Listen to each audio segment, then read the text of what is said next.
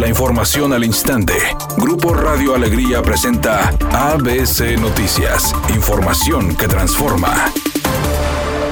Los equipos de transición del gobierno de Jaime Rodríguez Calderón y el gobernador electo Samuel García iniciaron los trabajos en tema de movilidad. Y este miércoles el director general del sistema de transporte colectivo, Manuel González Fernández, dio un informe sobre la situación del metro, donde resaltó un déficit de ingresos de 35% debido principalmente a la pandemia de COVID-19. Los ingresos que teníamos nosotros antes de la pandemia, podríamos hablar que alrededor de los 40 millones, ahí traíamos en enero y febrero. Luego viene la pandemia y se nos bajan a 11, de 17, 17 millones de pesos y ahorita ya andamos alrededor de los 24 25 millones, o un 65% de los ingresos que deberíamos de traer. Esos ingresos es un déficit adicional para Metro Rey. Por otra parte, destacó que actualmente se cuentan con 40 kilómetros de recorrido con 40 estaciones repartidas en las líneas 1, 2 y 3, afirmando que para el próximo 10 de octubre estarían funcionando el total de los vagones chinos y alemanes. Finalmente informó sobre el presupuesto federal de 300 millones que obtuvieron para reemplazar los cables que utiliza el metro para moverse entre estación y estación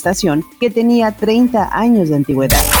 El presidente López Obrador afirmó que en menos de tres años su gobierno ha roto récords en la captación de remesas, inversión extranjera, aumento al salario mínimo, aumento a las reservas del Banco de México y no se ha devaluado el peso. Dijo que gracias al combate a la corrupción se avanza en la transformación de la vida pública de México. Es un timbre de orgullo el que a pesar de la crisis sanitaria y económica que provocó la pandemia, no dejamos de trabajar para consumar la cuarta transformación de la vida pública de México.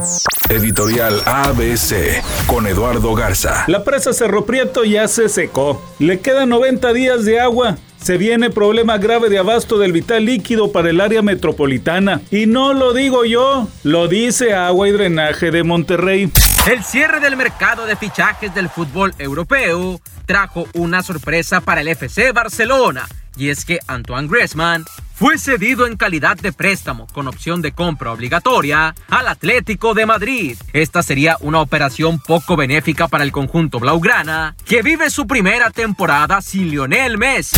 El reality show La Casa de los Famosos está dando mucho de qué hablar. Se transmite por Telemundo. El tema hoy es que Kim, la esposa de Edwin Luna de la Tracalosa, al parecer dentro de la casa está echando novio. Es un día con cielo parcialmente nublado. Se espera una temperatura máxima de 36 grados, una mínima de 30. Para mañana jueves se pronostica un día con escasa nubosidad. Una temperatura máxima de 36 grados, una mínima de 22. La temperatura actual en el centro de Monterrey 32 grados. ABC Noticias. Información que transforma.